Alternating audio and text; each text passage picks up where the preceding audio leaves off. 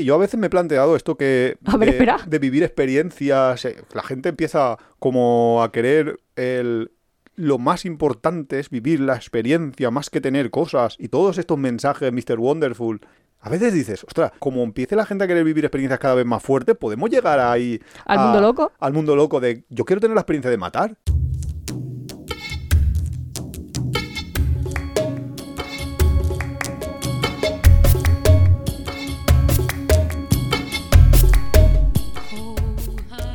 Hola, bienvenidos al capítulo 7 de esta tercera temporada. Somos Iván, Iván y Nuria. Nuria. Esto es Tiempo de Viajes y hoy vamos a hablar un capítulo especial. De Halloween, de historias de Uh. miedo. No, vamos a hablar Uh. de películas, de por qué hay tantas películas que mezclan el cine de terror y el viaje. Yo tengo una teoría. Y mi Ah, que se van de excursión y les pasan cosas o qué. Es que mi teoría es que como los viajes... Así ya lo contamos en el primer minuto, sin crear hype. Ah, saco. Iván y Nuria, esto es un podcast transparente. No, pero... Lo que ves es lo que hay. Hombre, transparente, transparente por la ropa que llevamos.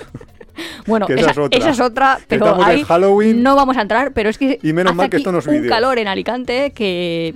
Bueno, es verdad. Bueno, pues si fuera vídeo, pues nos pondríamos la parte de arriba del Si bañador. esto fuera Twitch, sé. nos pondríamos así la corbata, todo así digno. Yo creo que si esto es Twitch, las visitas se disparan. A, a lo mejor de otro tipo, ¿eh? Eh, Eso te iba a decir.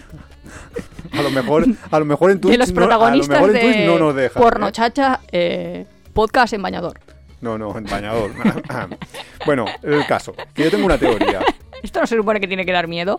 Perdona, pero que la gente tenga miedo con esa imagen en su cabeza me deja bastante mal lugar. Mm, vaya. Bueno, ¿puedo contar mi teoría? O, o es que ahora, como te, te ha dicho Spotify, que estás en la sección, en la misma sección, en la misma que el Buenafuente. Con lo Ah, es verdad que voy a hablar con buena fuente. Que no me hago yo un podcast de viajes y en vez de ponerme de viajes o yo qué sé. No, no, que Me pone los, los podcasts de viajes en entretenimiento. Spotify están en lifestyle, en estilo de vida y salud. Y el nuestro está en entretenimiento y artes. Y, junto con los de humor y mierdas de esas que dices. Porque ya, eh, ¿cómo se llama el de los ricitos y el Maldonado? El Maldonado y el... Y el Faustino. no. Facundo. Facundo. Pues sí, el Facu Díaz nos podía ya contratar, pero bueno. El caso, Vamos a Halloween. que vamos en tu Que esto tiene que dar miedo, vamos a ¿eh? centrarnos. Si hay niños escuchando, que tengan mucho cuidado. Miedo, no risa, Nuria. Pues yo qué sé, si hay niños escuchando, truco trato, yo qué sé. Pongamos la cabecera. El Rincón Cultural.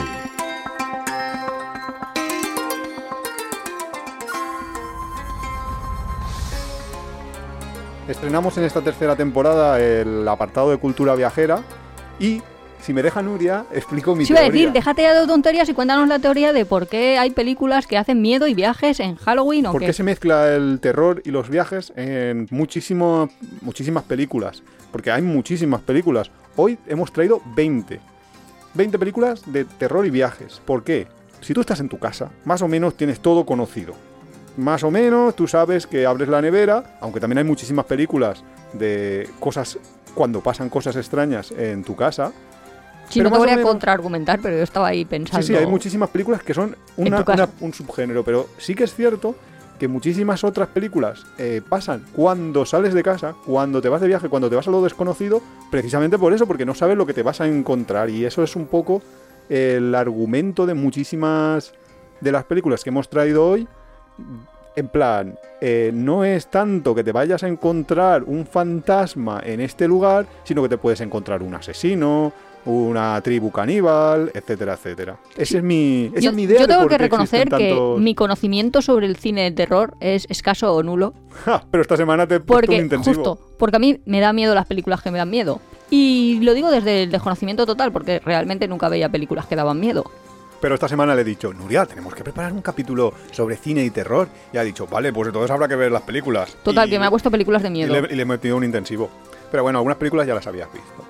El año pasado, y empezamos con la primera de las 20 películas que tengo en mi lista de cine y terror, el año pasado ya comentamos la película del Diablo sobre Ruedas en el capítulo de hace justo un año de Halloween sobre terror, que es una película Sí que me acuerdo de que que... básicamente es un camionero que empieza a perseguir a un pobre señor que, que va con su coche normalmente por la carretera haciendo un recorrido. Es como tensión emocional más que miedo, ¿no? Sí, es un thriller ahí en plan. Pero que sí que te podría llegar a pasar de forma... O sea, es que yo a veces creía que las películas de miedo eran, yo qué sé, que te venía un ser extraterrestre o... Postergate. Sí, cosas así.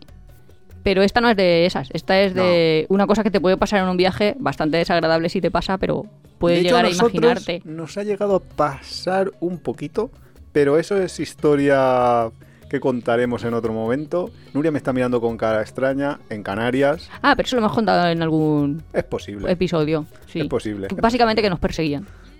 Tuvimos que ac- acabamos en comisaría, pero bueno. Eso ya lo contaremos bien en otro momento si acaso, pero vamos. Básicamente esta película ya hablamos de ella en el otro capítulo, podéis ir en apeadero.es, los tenéis todos. No, pero esa película sí que está bien. Si te gusta Y- ese tipo sí, de es estar en tensión, Exacto, no es, una, no es una de las que más miedo van a dar de toda esta lista. De hecho, hemos empezado por las más suaves, las primeras son menos intensidad de miedo, vamos a ir subiendo. Pero vamos, sí, es una película muy no recomendable. es a para todos los públicos, pero vamos, que llega para Nuria, así que sí. Sí, más o menos. Luego, una película que el problema es que es realidad, o sea, que está basada en hechos reales, con lo cual es mucho más aterradora de lo que de, de lo que debería de ser en sí misma. Y es que nos puede pasar. Imaginaros que vamos en un avión y un día se cae en mitad de los Andes. Ah, la y resulta que no viene nadie a rescatarnos. Exacto. La película Viven de 1993 refleja los hechos reales de lo que ocurrió ¿En el 72? octubre del 72, exactamente. Cuando un grupo de personas cayó con su avión, algunos murieron, otros eh, pues sobrevivieron y se vieron ante la tesitura de que para sobrevivir tenían que comer a los muertos, la carne humana de los muertos. Tenían que convertirse en caníbales. Claro, es pero un no poco eran- fuerte. eh, En realidad, yo he visto una entrevista en la que hablaban de otra entrevista que se hacían a supervivientes porque había un equipo, no estoy segura si de, De rugby, de, de rugby. vale, de bueno, deportistas de primer nivel del Estado chileno y habían llegado a sobrevivir porque de hecho era una zona muy escarpada de los Al- de los Andes y se había dejado las labores de búsqueda porque no se esperaban sobre- sobrevivientes, supervivientes, como se diga eso. Y entonces, claro, un grupo se tuvo que ir y otro grupo se tuvo que quedar y entonces no tenían comida y acabaron eso, comiéndose unos a los otros. Lo que Mm. Generó muchísima controversia o es que el loco de la, de la colina, que básicamente es uno que... Bueno, un, un entrevistador que ha muerto justo hace unas semanas y, y que era uno de los mejores entrevistadores, eh, que yo hace creo así que de como España. pausas muy intensas. Sí, esa era su característica, que cuando te preguntaba se quedaba callado y, y luego cuando respondía se que seguía callando, callando. Entonces conseguía que muchos entrevistados Claro, y a uno de los a- supervivientes a sí, que le, sacar más información. sí que le preguntó directamente a saco lo que todos hemos pensado de preguntar, pero nadie preguntaría porque, yo qué sé.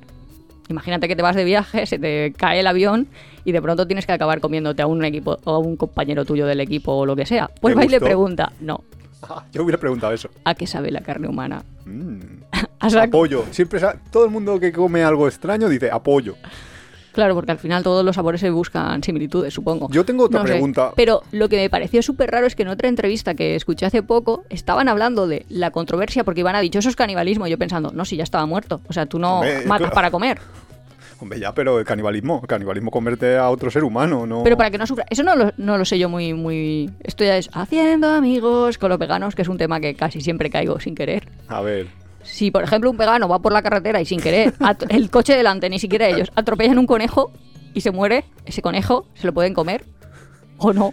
Es más, si un vegano va en moto, abre la boca y le entra un mosquito, ese mosquito Claro, porque está yo entiendo que, su, en carne. su- su pensamiento de no quiero hacerle sufrir, no quiero sufrir para alimentar, o sea, no quiero generar sufrimiento en otro para alimentarme Madre yo, mía. esa línea argumental la entiendo, pero si ya está muerto.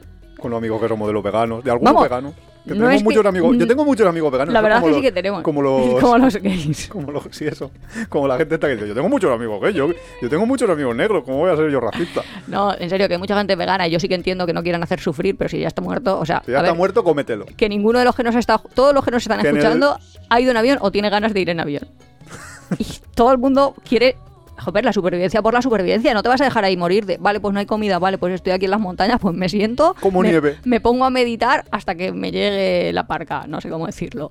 Pues no, supongo que la gente hará todo lo posible. Y la cosa, que es lo que quiero decir, es que decían que tenían un problema moral que me sorprendió a mí, que igual ahora me lo escucháis y decís, Nuria, pues claro, de en qué momento el alma abandonaba el cuerpo, entonces tú, de verdad, en serio, no te rías que esto es de miedo. Vale. Si comías carne, era solo carne o te estabas comiendo carne y el alma del otro.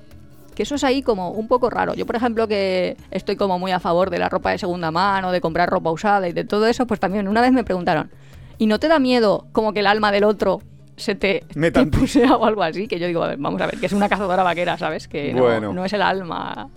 Quitando de teorías de Marilo Montero, eh, vamos a hacer la pregunta que yo y que todos nos estamos haciendo. Nuria, si tú y yo vamos en un avión, se cae el avión y yo muero, ¿tú me comerías?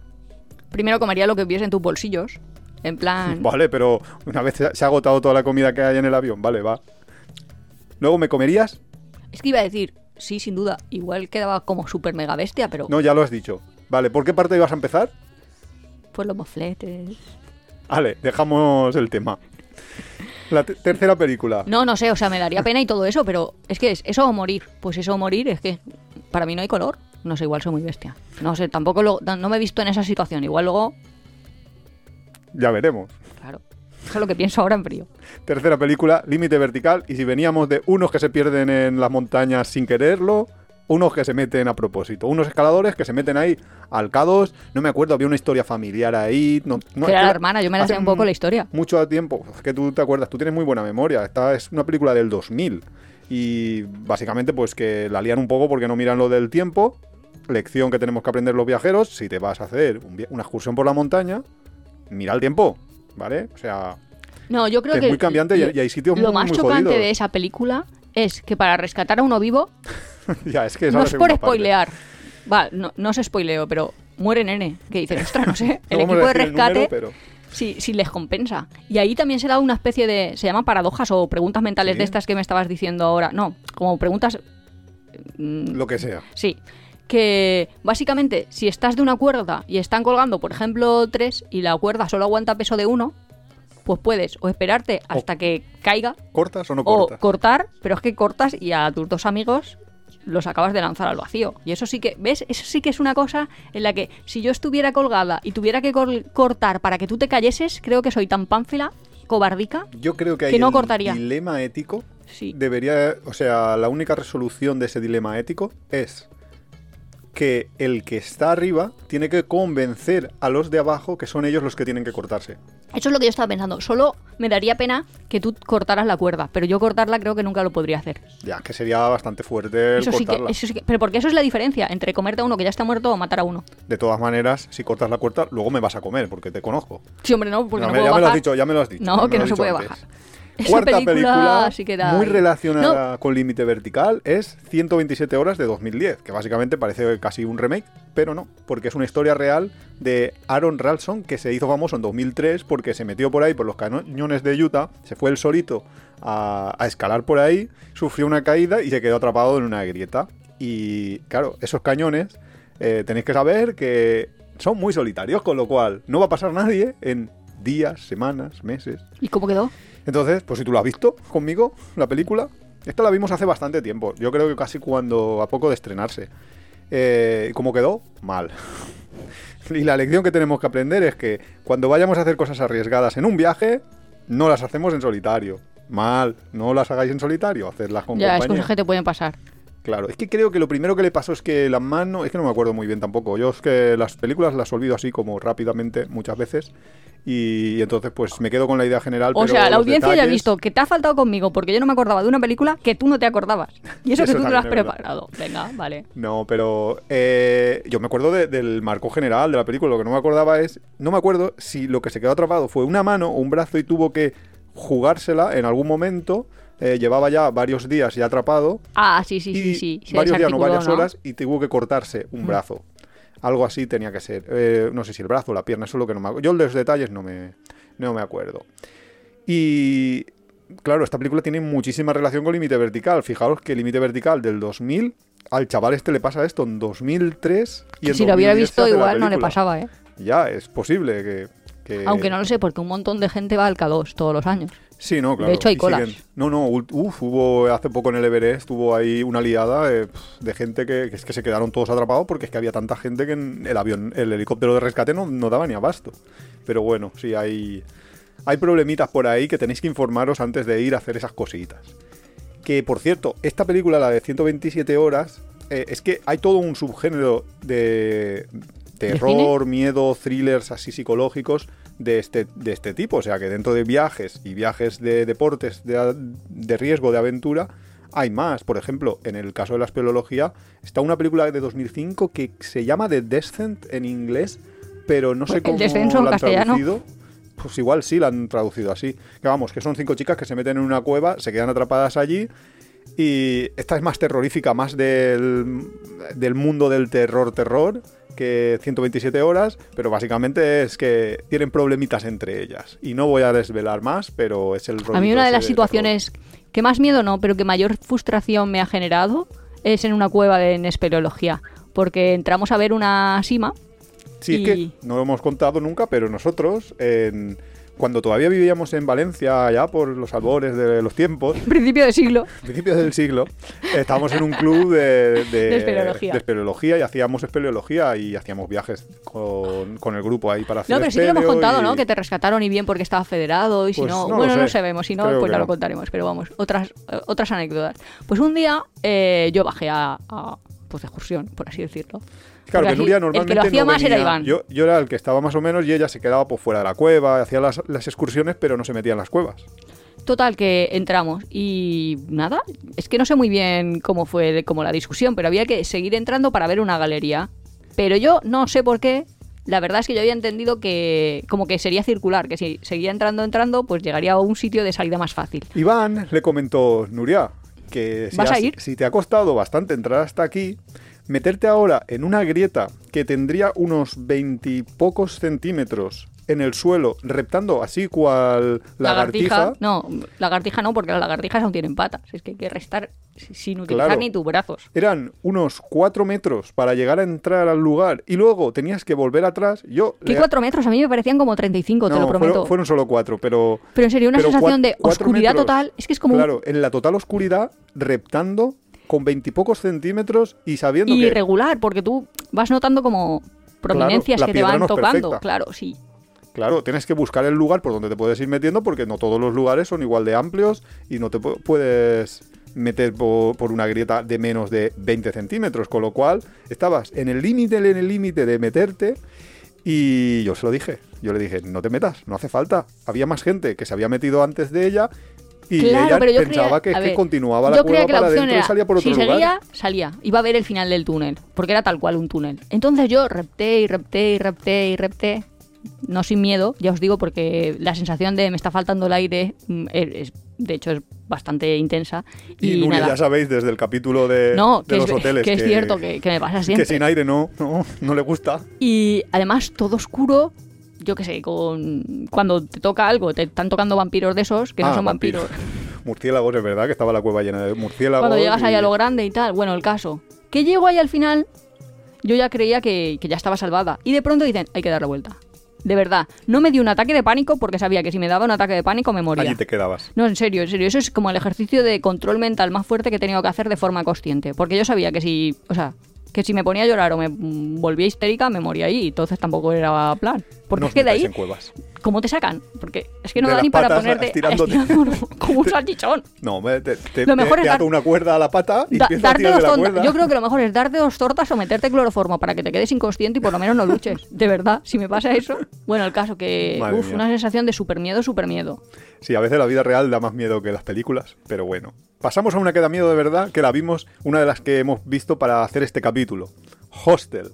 Que no es una única película, es una saga que tiene Hostel 2 y Hostel 3. ¿Ah, sí? Para que todas son... Yo solo he visto la 1 y porque me la ha dicho Iván para la este 1, capítulo. claro, y las 2 y la 3 son peores, o sea que van, van, van bajando de calidad. Básicamente son unos mochileros, cuéntala tú un poco, pero vamos, que están en unos mochileros salidos totalmente, que en Ámsterdam conocen a un chaval que les dice, las mejores tías están en Eslovaquia en un hostel donde no va nadie y por eso las tías están que, que se te sí, suben sí, encima. Que es como seas extranjero. Guay, sobre todo a los triunfas. americanos. A los americanos vamos, se los comen. Vale. ¿Por qué te ha contado eso? Mm, sospechoso. Total, que empieza la cosa a, a degradarse cuando llegan ya al hostel. Bueno, en el hostel, cuando llegan está todo de puta madre. El hostel es súper nuevo, súper bonito, súper tal. Por cierto, se ve lo, eh, lo que comentábamos en el capítulo de bienestar en la segunda temporada, que son Así que van a las saunas, Que las que en las saunas la gente está desnuda. Claro, son, son saunas naturistas, etcétera, etcétera. Pero luego, por algo los han llevado al hostel ese. No los han llevado porque sí. Bueno, básicamente los empiezan ahí a Spoiler, descuartizar. alerta spoiler. No, no vamos a contar mucho, no, pero... pero... puedes spoilear. Yo creo que, aunque hagas un spoiler, las películas el así tan problema, gore, el problema no- de no esa película... Bueno, pues básicamente hay otro sistema por detrás que a otros turistas les permiten... Chicos, Sí, que es una especie de caza en Namibia, pero con humanos. O sea, tú puedes elegir qué es lo que le vas a hacer a un humano. Si matarlo, descuartizarlo, no sé muy bien. Claro, Había como ah, es los ricos. 25.000, 10.000, en función de lo que pagabas podías hacer cosas. los turistas ricos van a pagar por poder torturar a los turistas pobres. Mira, hemos conectado con el capítulo anterior. Entonces, los turistas ricos pagan, creo que 25 mil dólares, que era el especial, pero máximo, luego el 10.000. especial, por un americano, que en- encima los americanos tienen un precio mayor. Hombre, pero es lo que digo, que es como cazar en Namibia, no lo mismo una jirafa que un rinoceronte, pues en función Hombre, de... esto sería como, como caza a nuestro rey, ¿no? Te lo atan a una silla y Bueno, sí, entonces la es verdad es cuando que tú te lo traen. puedes... Entonces tú eliges cómo lo puedes matar, lo puedes descuartizar, puedes abrirlo, encanar, lo Sí, que quieras puedes hacer. Primero, pues dispararle o directamente así espe- hacer torturas. Y yo creo que lo que nos enseña esta película básicamente es...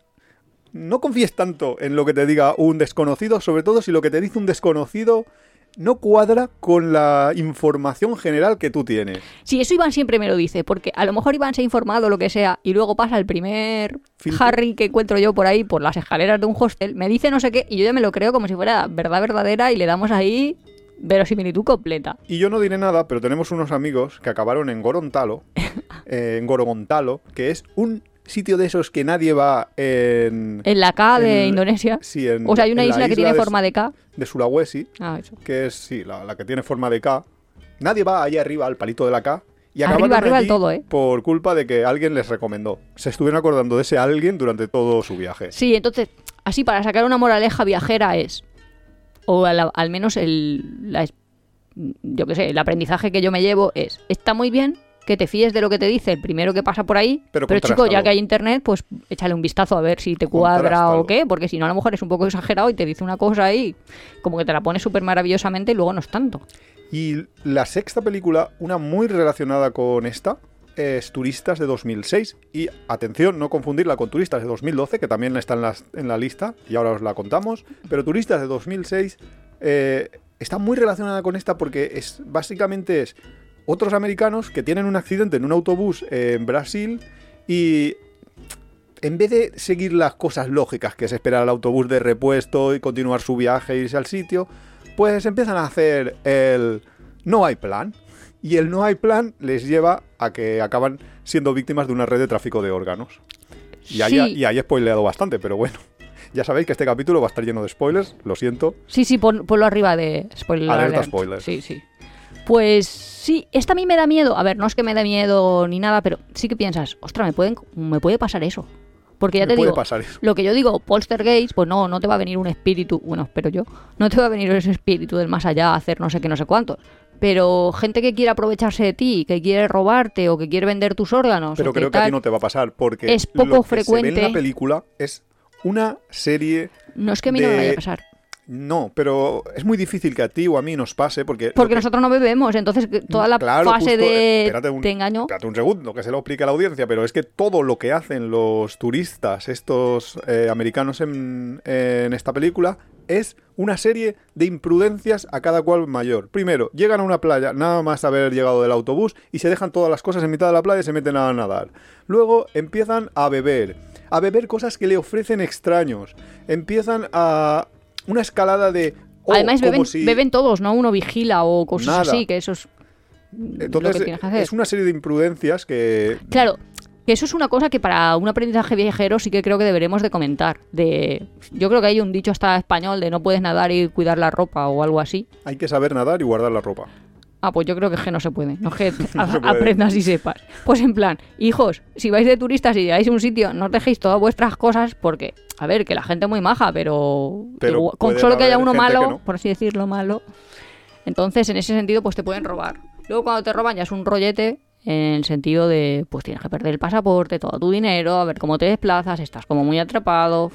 Te pueden pasar muchas cosas que mejor que no te pase. La séptima película es La otra turista, la de 2012, que básicamente, esta es como más en plan humor, es una película inglesa de un par de tipos, una chica y un chico, que se van a hacer un viaje en caravana por las islas británicas y de manera fortuita y poco a poco se van convirtiendo en asesinos en serie. Esta es más... ¿Cómo que se van convirtiendo en Sí, asesinos en serie? ¿Cosas porque que te le- pasan? Sí, es que cosas que te pasan, que vas pillando el gusto. ¿Nunca te ha pasado que has matado a alguien Ay, y has no. dicho, uff, qué, qué cosa más excitante en este viaje me ha pasado? ¿Esos qué- que empiezan a comer o esa es no, otra? esa es otra, esa es la de barbecue. Pero no, estos, estos simplemente matan. Y entonces, pues, el aprendizaje viajero de aquí es, no mates, por favor, que tampoco es necesario. Que... Ostras, pero a lo mejor el aprendizaje es, espérate que a cualquier loco, o sea, a cualquier persona que parece normal, se pone a hacer challengers de estos ahora del Puede. TikTok y ahora le da por ir matando a la peña o yo qué sé. Hombre, yo a veces me he planteado esto que A ver, de, espera. de vivir experiencias, eh, la gente empieza como a querer el lo más importante es vivir la experiencia más que tener cosas y todos estos mensajes Mr. Wonderful. A veces dices, ostras, y la- como alguien empiece a Eso es lo pensar que yo digo, de como empiecen ahora los challengers estos. Claro, porque con- también con la película Hostels, eh, Hostel eh, se ve un poco, ¿no? De cómo empiece la gente a querer vivir experiencias cada vez más fuertes, podemos llegar ahí ¿Al a- mundo loco? Al mundo loco de yo quiero tener la experiencia de matar y gente que se vaya a una guerra. Eso Hombre. es lo más light. eh, te apuntas a una guerra solo para vivir la experiencia de cómo es una guerra. creo que la gente más o menos controla, ¿no? No lo sé, yo yo viendo el mundo cómo va, yo no yo no hago pronósticos así a futuro. No pone la mano al fuego. No pongo la mano en el fuego. Octava película, Las Ruinas de 2008. Otra de americanos que se van por ahí a Cancún y estos son cuatro amiguitos y se, se encuentra con un alemán. El alemán eh, tiene un hermano que se ha perdido por unas ruinas mayas. Y no sé, claro, y por supuesto, si se te pierde un amigo o un hermano en unas ruinas mayas, en vez de irte a la policía, tú eh, convences a los Otros del a los hostel. otros del hostel para irte tú con ellos. Pero es que a eso le veo yo también, no sé si veracidad, por así decirlo. Sí, o sea, no, que, sí, que te sí, puede pasar, ¿eh? que si veo. estás en un país extranjero, otro que habla tu idioma, que te dice, es que a nosotros eso nos podría haber pasado en un montón de sitios. Que de pronto dicen, sois españoles, te cuentan ahí la cosa súper rara, les haces caso en vez de que opere la lógica de, pues eso, pasa a la policía o hacer las cosas normales que harías estás en mitad de un viaje y pues no sé. Hombre, pero yo creo que si alguien me dice que un familiar ha desaparecido y que te tienes que venir ahí a las ruinas que están en mitad del bosque, que no sé cuántos, que crees que alguien lo- de allí los ha secuestrado, yo le digo, mira, eh, pues yo para que me secuestren no voy. Si quieres llamas a la policía, pero yo no. Yo en un viaje ni en casa lo haría. No, yo no me meto en un lío eh, habiendo policía o algo. Otra cosa es que me digas, no, es que ya ha ido la policía y la policía ha pasado de mí porque la policía de aquí es toda corrupta y pues entonces bien. Pero si no... Yo lo, que, lo único que decía es que la lógica de los viajes y la lógica en casa igual no operan Sí, igual. eso es, eso es cierto, que a veces eso está... Eso, eso da para un capítulo. La película número 9 es El infierno verde de 2013 y volvemos al gore, rollo la película de, de Hostel. Esta no la he visto yo. ah, pues si no cual has visto tú ni la he visto yo. El- la sinopsis, eh, no, eh, no es que no la... Sí, pero esta sí que la quiero ver, pero bueno, es la cosa. Que la sinopsis dice que Justin, junto con sus idealistas compañeros activistas de Nueva York, viaja a la selva de Perú para impedir la destrucción de una parte de la jungla por la tala de árboles, que perturbaría la vida de una tribu local. El problema es que Justin y sus colegas no saben que la tribu en cuestión es caníbal. Ah, vale. Y la O sea quiero ver porque Lo vas a salvar y luego te matan. Claro, ese es el tema. Y la quiero ver porque esta es de Eli Roth, el mismo de Hostel, y además este suele poner ahí mensajes. Y esta película fue bastante polémica porque esto habla un poco ahí como, ¿no? De unos activistas que quieren salvar, pero van y el que quieren salvar se los come. Entonces, eh, me parecía bastante interesante y la quiero, la quiero ver. Pues sale la noche de Halloween. Toda así, tuya. así que Nuria, ya sabes que la noche de Halloween te toca pasar miedo. Funny Games de 1997 es la décima de Michael Haneke. Michael Haneke es una garantía de, una buena película y esta la vimos nosotros hace como un par de meses. Yo se la pongo a Nuria ahí como, ¡eh, una película de Haneke, no es de miedo! y es básicamente una familia que se va a tomar a, hacer unas vacaciones a, las a la orilla del lago y allí se encuentra con un par de jovencitos un poco raros que están primero en casa de sus vecinos y como que ellos ven ahí un poco como que, que están haciendo cosas raras y demás, pero no le dan más importancia. Y luego van y llaman a su puerta, esos mismos vecinos, diciendo que a su Sí. a la otra vecina se ha quedado sin huevos, que si le puede dejar huevos.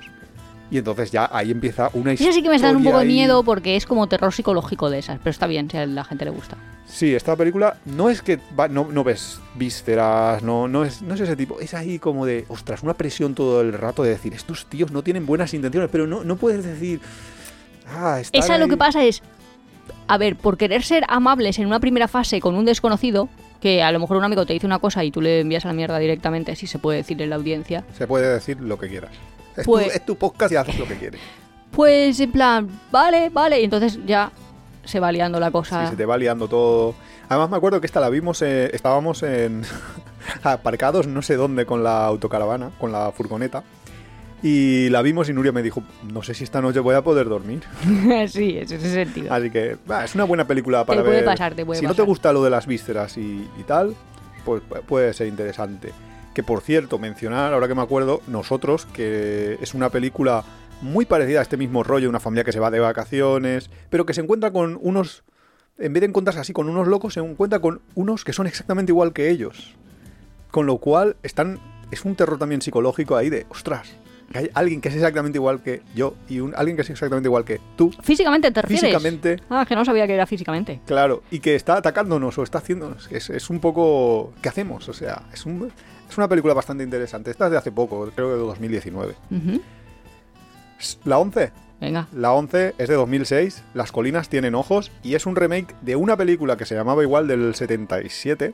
Yo os recomiendo en este caso la de 2006, porque la del 77 se ha quedado como un poco vieja. Y es súper gore. Esta fue. mm, había gente que se salía indignada de los cines a mitad de la película, diciendo: Esto no puede ser. Esta Cuando dices pasado". super gore es que salta sangre ahí. Sangre, vamos, que vísceras, sí. Es una película de, de ese tipo de, de terror. Y básicamente es una familia que va con su cochecito haciendo un viaje y se le queda parado eh, en mitad del desierto y justo en ese desierto estaba haciendo pruebas con nucleares, con energía nuclear y demás, el gobierno. Y entonces hay cosas raras y, y entonces viene la película lo que, lo que es. Pero vamos, recomendable para los amantes de mucha, mucha sangre. Si eres de esos, para la noche de Halloween, perfecto. La 12, La cabaña en el bosque, de 2011. Que esta película eh, también fue bastante. tuvo bastante mm, revuelo. Es de unos jóvenes que se pillan una casa rural en medio del bosque, hasta ahí todo bien, pero luego resulta que la casa no es lo que parece, sino que es un experimento que, los, que está controlado por el exterior, hay cámaras, hay gente que los está grabando, eh, les meten drogas para que hagan cosas extrañas, etcétera. Entonces es un poco el terror ese de, ostras, me pillo una casa rural de estas que son rural de verdad, no las que están en un pueblo, sino las que están en mitad del monte y pueden pasar cosas extrañas. Que por cierto, ahí hay una mención que quería hacer también, que es la de Eden Lake de 2008, que es un poco parecida de una pareja que se pilla una escapada romántica de fin de semana y se encuentra con unos jóvenes adolescentes problemáticos y pues pasa luego lo que, lo que pasa. Nos vamos a 1975. Buen año. Buen año. ¿Quién nació ahí? No vamos a decir nada. Pues en ese año se estrenó Tiburón, la película, una de las películas de terror de Steven Spielberg que más sensación ha causado. Nuria, como seguro que se acuerda. La verdad de tiburón, no, no lo sé. A ver, de pequeña ahí, pues sí, la gente la había visto y no sé, para nosotros era o sea, en mi clase de GB te hacían y ya te daba miedo, no sé por qué. O sea, ibas a ir al baño y alguien hacía eso y ya no ibas. O sea, así. qué cobaticas que erais en vuestra clase. A, ese nivel. Pero es cierto que no, no recuerdo haberla visto, entre otras cosas porque ya os digo ¿En que a mí no me gusta el cine de miedo. Y en mi club de lectura sí que este verano una de las películas que leyeron era Tiburón y yo no la quise leer porque me daba miedo. Pero en serio que... Directamente, o sea, la película ahí como... el- pero el libro también debe no dar la- miedo. Tiburón, aunque no la hayas visto, solo, solo por Hombre, haber sí- nacido sí en una determinada época, y no vamos a decir nada. Sí, sí, sí que sé Es una va. película que todo el mundo pues tiene imágenes, que porque en la Sí, tele la han hecho un montón de veces. Tal. Pero vamos, básicamente es que en un pueblecito de Estados Unidos, pues hay una playa donde hay tiburones. Y no pasa nada porque el alcalde y, todo es, y todas las autoridades saben que hay tiburones, pero no pasa nada. Porque ellos deciden eh, que, mm, por si acaso, el turismo se va, y esto es muy interesante, pues que no, dar, no, no vamos a decir nada, porque si cerramos la playa, Ah, vale, sin avistan turismo. tiburones pero no lo avisan, Claro, no lo alertan. Eso hasta el día que el tiburón se come a alguien. Y Mm. entonces, pues. Pues ahí ya sí que empieza la, la historia. Pero Vivi, ¿tú más- tienes experiencia con nadar con tiburones? Es que sabía, ¿eh? Que, que llegábamos a ese punto. ¿Qué me ha pasado a mí con tiburones? No sé, cuéntaselo tú. A ver. Yo soy una persona que nado. Y nado a veces en la playa. Y estoy tranquilamente con mis gafitas de buceo. Pues haciendo el tontito, normal, mirando pececitos y demás. Y luego hay gente que hace cosas extrañas en la playa, gestos, saludan, y yo los veo desde lejos y los saludo. Sí, exactamente. Eso ahí. es lo que le ha pasado hasta ahí. Todo muy bien. Ya está, y todo normal. Sí, básicamente lo que pasaba es unos señores ahí agobiándome diciendo, pero que salga, que salga, que hay tiburones, no sé qué. Y, y nosotros ahí haciéndole gestos a Iván para que saliese, Iván tranquilamente. O sea, Desde según mi- Iván, según Iván, su punto de vista. Yo, cual loca, haciendo así, aspamientos con la mano y llamándolo, y eso era, que era un, un saludo. Un saludo alegre, Cortés. Sí, pero que me había hecho yo ahí la flash. ¿Cómo es eso? Flash mob. El flash mob ahí de vamos a saludar aquí a los pamientos. Así que, novias del mundo, creo que tenéis que hablar con vuestros novios y decirle: si de pronto parece que me he vuelto loca llamándote en la playa, pues será por algo. No será de, ay.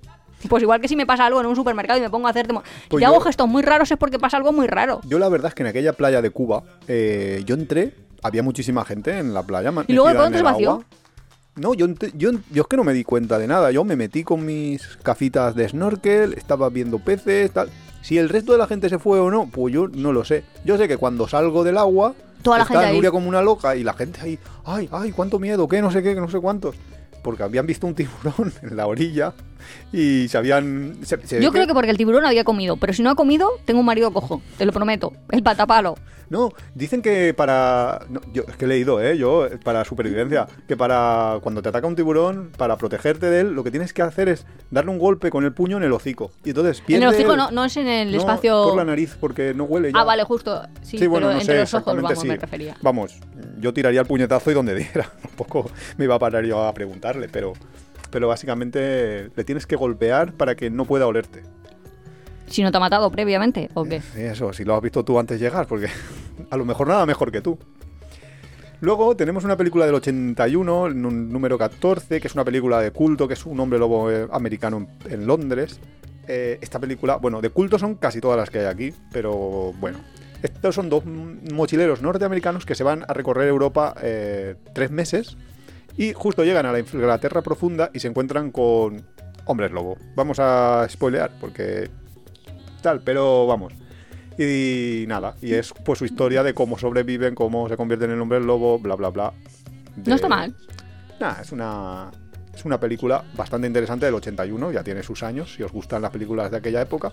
Te has puesto hoy un poco cultureta, ¿no? Con eso que te has puesto las gafas. que- ya os digo que lo podíamos hacer en Twitch, que dice Iván. Para, para hacer el... Sí, sí, pero ha dicho, esta es una película de culto que os recomiendo. Soy el nuevo Carlos, no sé cómo se llama el de la radio que hace las recomendaciones. Anda, tira para allá. Pero espérate, que la película 15 es Frozen. Y Frozen no, de no, Frozen. no me estoy hablando de la película de Disney. Ah, que pues esa también da bastante miedo a muchos padres. No, los padres dicen que es como la marihuana para los niños, ¿no? Sí, que los tiene ahí como Puede, adormecidos. puede o eso decía un amigo pero cuando tienes la puñetera canción esa de Let, Let it it go, be. Let it go, todo el puñetero día Iván se la sabe. sonándote. Hombre, es que tengo sobrinos.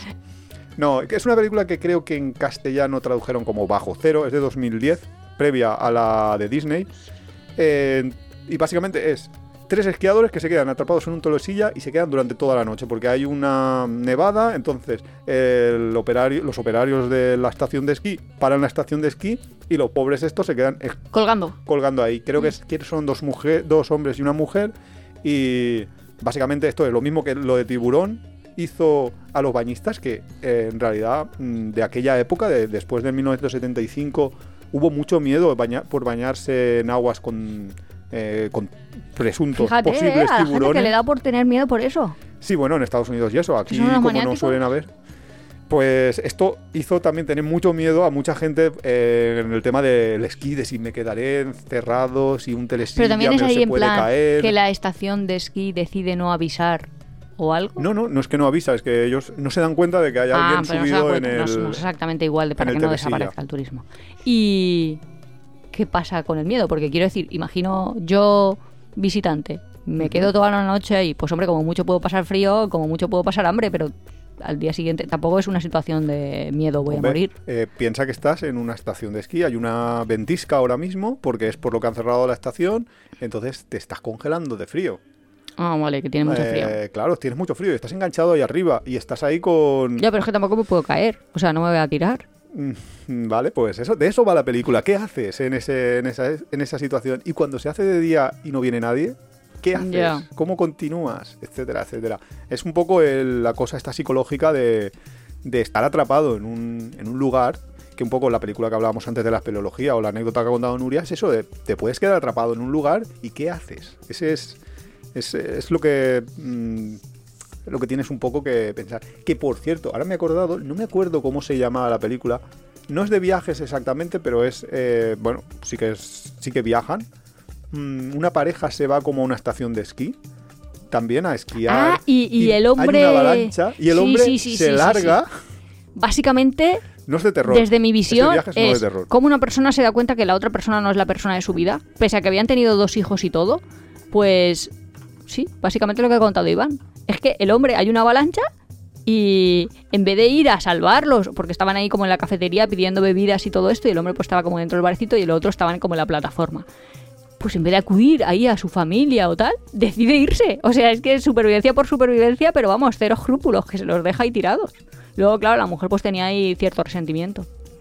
Pues no me acuerdo cómo se llamaba la película, pero es bastante. Claro, pero un poco lo que estábamos diciendo ahí al línea- principio del capítulo de frente a una situación límite no sabes cómo vas a reaccionar, pero igual reaccionas de forma diferente a lo que tus principios te dictan. O a lo mejor aparece tu verdadero yo y es que esos son tus principios y lo demás solo estabas disimulando, Bueno. que es lo que cree la mujer, no sé. Es raro, ¿eh? Mejor no Es- estar en es esas cosa- situaciones sí, mejor que te muestran a tu no verdadero. La 16 y de pronto la oscuridad de 2010 es una pareja de norteamericanas que están de viaje en bicicleta por el sur de Argentina. Y todo bien, pero esa zona parece ser que habían habido alertas de que habían desaparecido varias chicas jóvenes y tal. Y hay un momento en el que estas dos discuten entre ellas un poco, bueno, una tontería, y una decide que se va y la otra se queda. Pero es que eso pasa en todas las películas de miedo, de verdad. Yo que no veo muchas películas de miedo. Eh, las recomendaciones, no separéis del grupo. No, no, no separéis. que O sea, en la vida viene- real no lo sé, pero en las películas de miedo está claro. Todo el mundo junto, es que en cuanto te vas te matan. A que se va y se ma- la matan. Es un aprendizaje para la vida. No voy a spoilear, Ah, pero. bien Pero te no diré que tienes razón. que bien no acaba. No, pero a nosotros nos pasó que nos vinieron unos surfers a casa y eran un poco así. Ellos eran súper simpáticos con nosotros y todo esto, pero les habíamos invitado ahí como a hacer algunas cosas en común y tal, y nos pusieron ahí como excusa de no, no, no sé qué, no sé cuánto. Venían de Bélgica en bicicleta y se iban hacia, hacia África. Querían llegar a Sudáfrica en bicicleta. sí, tenía un proyecto chulo, de hecho. Sí, tenían un proyecto chulo, además ahí con Iban las a escuelas, escuelas. sí. o sea, estaba guay.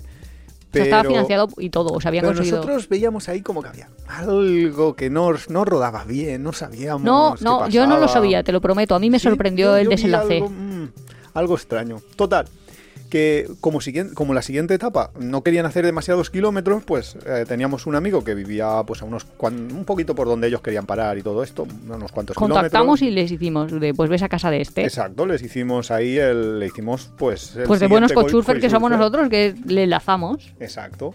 Total, que se van a casa de este chico y bien, eh, salieron de nuestra casa juntos, bien, todo bien.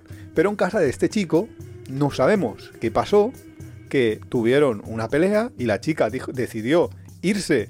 Y no a seguir con el proyecto. No seguir y el chico decidió sí seguir.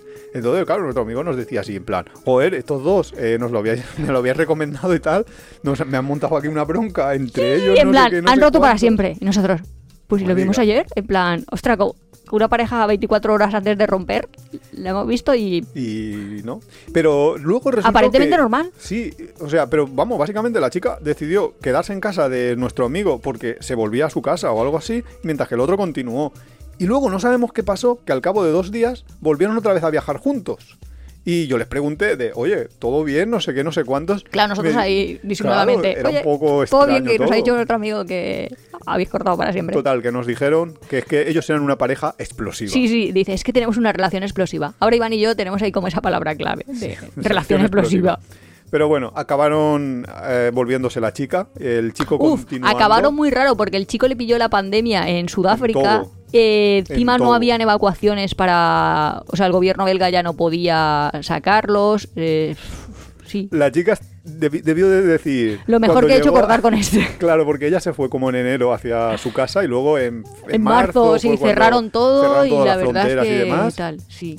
Debió de decir, madre mía, de la que me he liberado. Sí, la verdad es que acabaron ahí como... Sí, como el Rosario de Peculiar. la Aurora.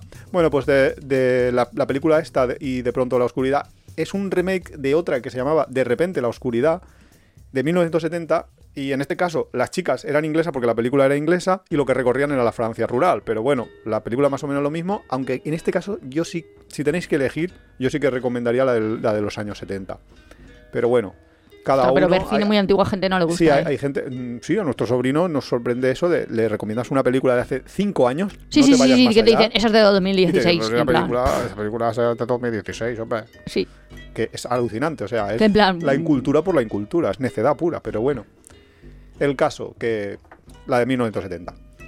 La película 17 se llama Escapada Perfecta y como nos podemos imaginar... Es perfecto. Una parejita que se va de vacaciones ahí a, a Hawái, todo idílico, las playas ¿Estadounidenses perfectas. ellos? Sí, claro. Sí, la mayoría de las parejitas, como las películas son estadounidenses, pues suelen ser... Pero se encuentran de repente con un grupo de excursionistas que les dicen que habían unos recién casados a los que se los han cargado. ¿Muertos? Sí. Y entonces empiezan ya un poco la cosa esta psicológica. Al final acaban que, que todos sospechan de todos, no se sabe quién es el asesino, Ah, ta, ta, guau. ta. Sí, empieza ahí. Y además bastante, bastante explícito. Esto también tiene bastante sangre, por si la queréis, si la queréis ver. Que por cierto, me he acordado ahora, diciendo esta película, nombrando esta película, otra que vimos eh, tú y yo hace no mucho, pues hará unos 5 o 6 meses, es una película de 2021, que se llamaba Red Point o Punto Rojo, creo en castellano, que era una película sueca de, unos, de una pareja que también se va al monte, se sube como para reavivar el, el matrimonio. El amor. Sí, eh, se van ahí al monte como de escapada, mm, de viaje de fin de semana, escapada rural y tal. Y se meten eh, en una especie de pelea extraña ahí con unos en una gasolinera. Y luego se eh, ven que les están persiguiendo unos cazadores. Me que los está están sonando, pero no, todo el no lo tengo ahí una- con claro. un punto rojo, por eso se llama así punto rojo, con el típico punto de la mira de un rifle. Y están todo el rato huyendo, huyendo de estos cazadores que han tenido un altercado, no me acuerdo exactamente, porque ya te digo que los detalles y hoy las películas estamos reñidos. Sí, es una película muy, muy intensa, bastante recomendable. eh, punto rojo. De cosas que te pueden llegar a pasar en un viaje. De, Pero ves, que, que eso ahí es un poco la de... enseñanza esa de no te metas en líos cuando estás fuera, Sí. porque todos los, sobre todo si no compartes el idioma, porque todos los Sí, todos los locales van a estar en tu contra y, se pueden y ante la duda, eso iba a decir, ante la duda se van a poner, van a hacer una alianza contra ti. Sí, esa parte.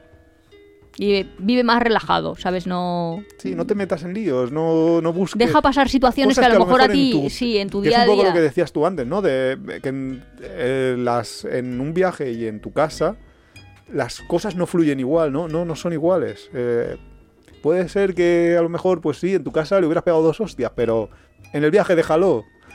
No, no sé. Es, una, es un aprendizaje.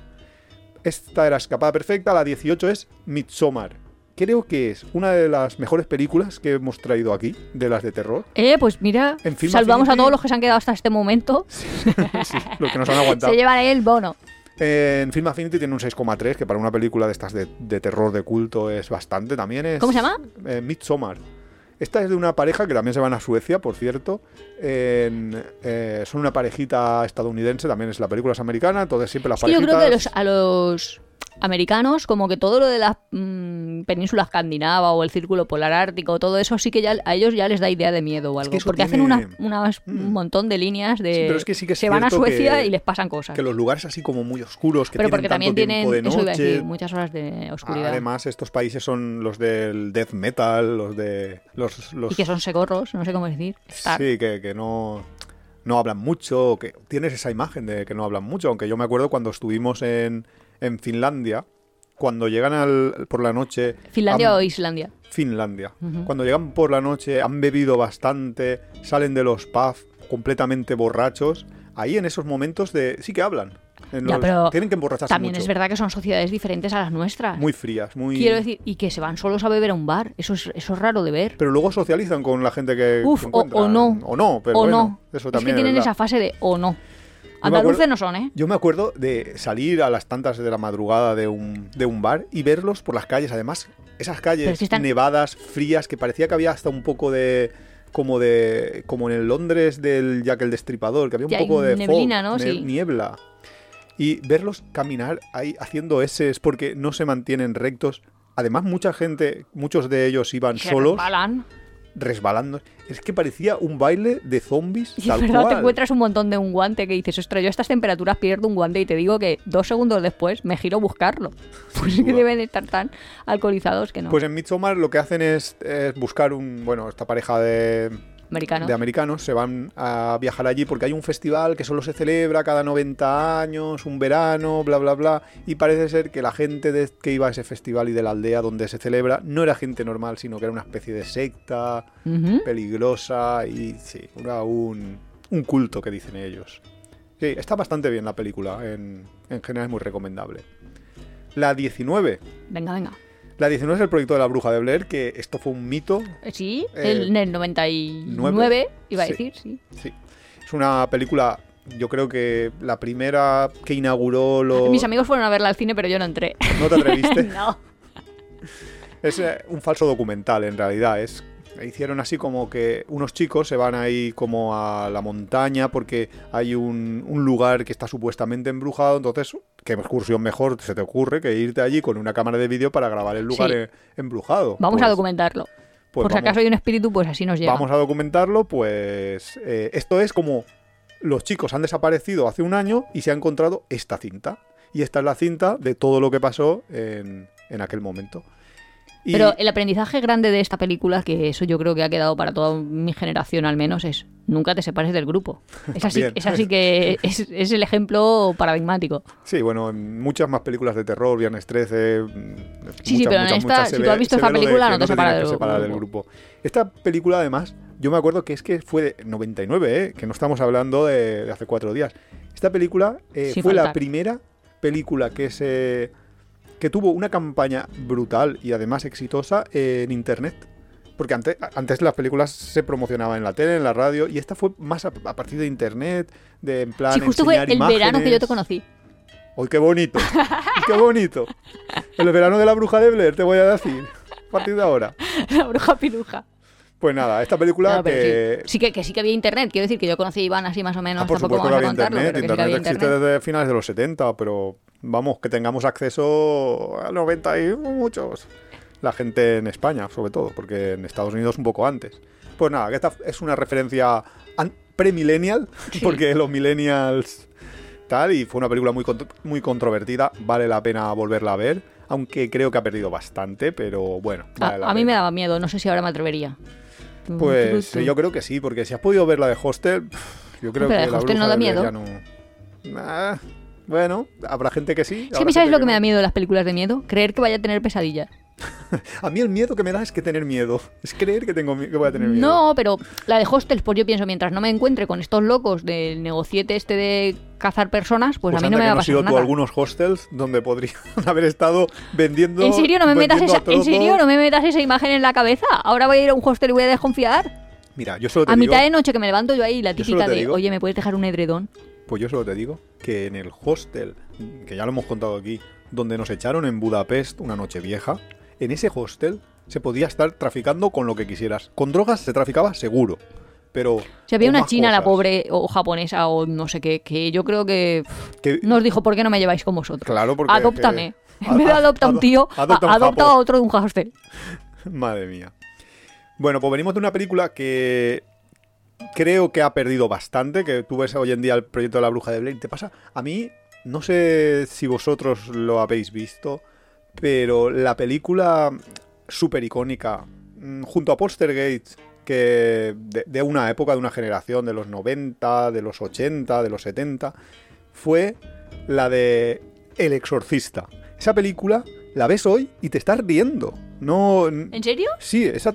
Ah, yo, eh, de hecho, creo que nuestros mm, sobrinos la vieron. ¿Y, les daba risa? En serio, y estaban, estaban viéndola yo, ¿qué estáis viendo? El exorcista, y se estaban partiendo el culo. Y yo dije, ¿En hostia, a ver. serio? Y empecé a verla, y es verdad. Eh, el, Oh, no me lo imaginaba. el lenguaje del cine ha cambiado tanto que ahora ya eso no te da miedo, te, te da pues risa de, de ver un muñecote o. Sí. Sí, porque De- ya no, no te Como que parece lo ves ahí mal real. hecho y todo. Exactamente. Ostras, Con lo pues, cual es. la es un verdad es que en su poco- momento sí que daba miedo, miedo. En, en su momento fue, sí, pánico. Yo me acuerdo de, de que esa película tuve que, que ponerla. La cerda de tu hija. Tuve que ponerla varias veces porque no la acababa. Llegaba a un punto en la que paraba y decía, ver, vale. ¿Y el de las uñitas cómo se llama? Freddy Krueger. Ese cuando yo era pequeña, pequeña, Como, bueno, como una amiga tenía un videoclub y tal, y solo de ver las carátulas nosotros ya gritábamos. Si pasábamos por ahí, pasábamos rápido, pero claro, era muy pequeña yo. Claro.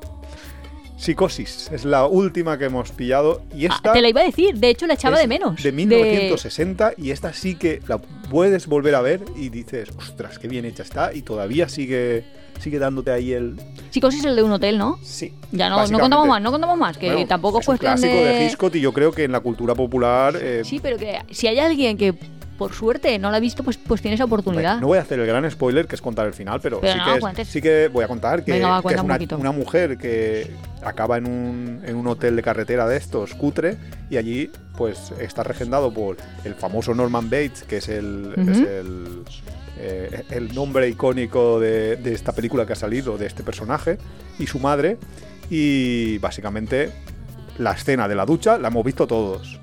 Yo creo que todos, ¿no? Porque... Sí, sí, sí, yo Porque es que lo he que visto. hasta los Simpson también han hecho su recreación de la escena de la ducha. Es que es un clásico clásico.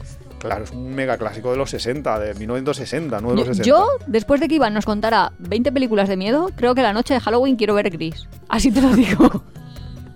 En serio. Voy a ver, tú ponte la que quieras. Yo me voy a poner una película facilita, tranquilita, que ni me vengan espíritus ni espíritas ni No. nada. Ah, pues antes que estábamos hablando de lo de haciendo amigos en Halloween, Ah, vale, pues ahora hay todo un movimiento, que esto no sé si es hacer amigos o no, Vamos de padres que no quieren que sus hijos tomen gominolas, golosinas, chucherías, no sé qué, no sé que no cuánto. tomen drogas. La droguita, sí, claro. Luego ya tienen 14 años y ya se dedican a, Ah, pues el a otro las día, drogas ¿sabes qué? traficables. El otro día vi un cartel que habían estaba basándose por Twitter donde ponía eh, en una en un sitio de Canadá, en una especie de tienda, un supermercado de Canadá, estaban ponía algo así en inglés de en plan, si deja a sus hijos desatendidos, nos los llevaremos y les, les enseñaremos a decir palabrotas y les daremos chucherías. Ah, vale, plan. En plan, se te van a volver hiperactivos y insultones. Con lo cual, Por favor, aténdelo. ah, téngalos ahí. Pues ahora mucha gente, porque es que nuestra, es nuestra urbanización donde nosotros vivimos sí que hacen los niños truco trato, vamos. Yo creo va que por ahora, ahí. yo creo que lo hacen en todos los sitios. Yo Sí, eso es la una cosa es que, que sí, que pero en los como- últimos 5 o 10 años se ha popularizado y ha aparecido y que aquí no existía. Igual que la caza del conejo, en ¿Qué es la Pascua. caza? Ah, lo de los huevos. Sí, de sí, sí, buscar- sí, el sí, Easter, sí, es- tal. De- bueno, pues esto, esto lo hacen. Y yo, pues la verdad es que sí que les compro gominola, gominolas. Ahí, guarrería, de las que me gustan a mí, pues me creo que le van a gustar. Y ahora los padres no. Entonces, no sé si tienes que darle como concentrado puro de frutas, no sé qué, no sé cuánto. Madre mía. Eh, no sé qué, que no le dé. Que dices, ostras, casi que me tiene que venir el hijo del vecino con el manual de instrucciones. Señores padres, por favor, que aquí los que no tenemos padres Los que no tenemos hijos. eso lo, es verdad, verdad, verdad, perdón. Los que no tenemos hijos o no tenemos el, me refería a que no tenemos el grupo WhatsApp de padres, que es los que van transmitiéndose toda esta información, pues estamos un poco desconectados. Si hay que hacer algo, hay que hacer Digo alguna norma social, por favor, hagan anuncios por la tele, bueno, por la tele Por no, la pero- tele, uf, con lo que vemos la tele. pues en. YouTube, pues en YouTube se han pasado el día haciéndome a mí un anuncio de Irlanda es Halloween, que yo he pensado, pues Para no que sé te qué vayas tiene de que viaje a ver- Irlanda. No sé qué Para tiene que que me ver. lleves de viaje a Irlanda. Pues no sé qué tiene que ver Irlanda con Halloween, que yo iba a decir, pues yo creía que Irlanda es San Patricio, pero bueno, para Pues, el año que viene preparamos un capítulo y tú? contamos por qué Irlanda Halloween. Yo asocio más Halloween irme a. Escocia que a Irlanda, más esos castillos Pues a mí ahí me que podrían eso. estar encantados y tal. No sé, yo lo, lo asocio más, no sé por qué. No, igual no, igual estoy equivocado y Irlanda es en Halloween es la, la repera. Tampoco sabemos muy bien. Para el año que viene preparamos de dónde viene la tradición. Lo Para el año preparado. que viene tenemos tiempo de preparar. Por eso. Pues nada, os dejamos ya hasta la semana que viene. El próximo jueves tenéis nuevo capítulo. Yo voy a comprar uva para los niños, pero es que igual los niños me ven ma- me miran mal si les doy ahora un huevo hervido y cuatro Nuria, racimos de uva. No quiero que me rompan a pedradas las Es cristales. que iba a decir es que mi coche está ahí. Por favor, da- da- dale droguita de niño. Yo creo que las gominolas estas con forma de boca vampira les vamos a la broma. Cigarros de chocolate. No, eso no, eso no. Lo- eso creo que ni venden. Bueno, ¡Feliz Halloween! hasta la próxima.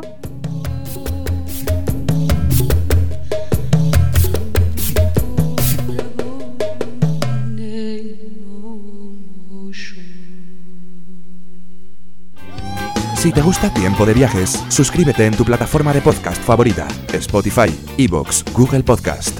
Puedes apoyarnos muy fácilmente dejando un comentario, dándole al like o compartiendo en tus redes sociales. Nos ayuda a crecer y nos encanta recibir vuestros comentarios y sugerencias. También tienes el blog apeadero.es, donde encontrarás contenidos adicionales sobre el tema que tratamos en cada capítulo.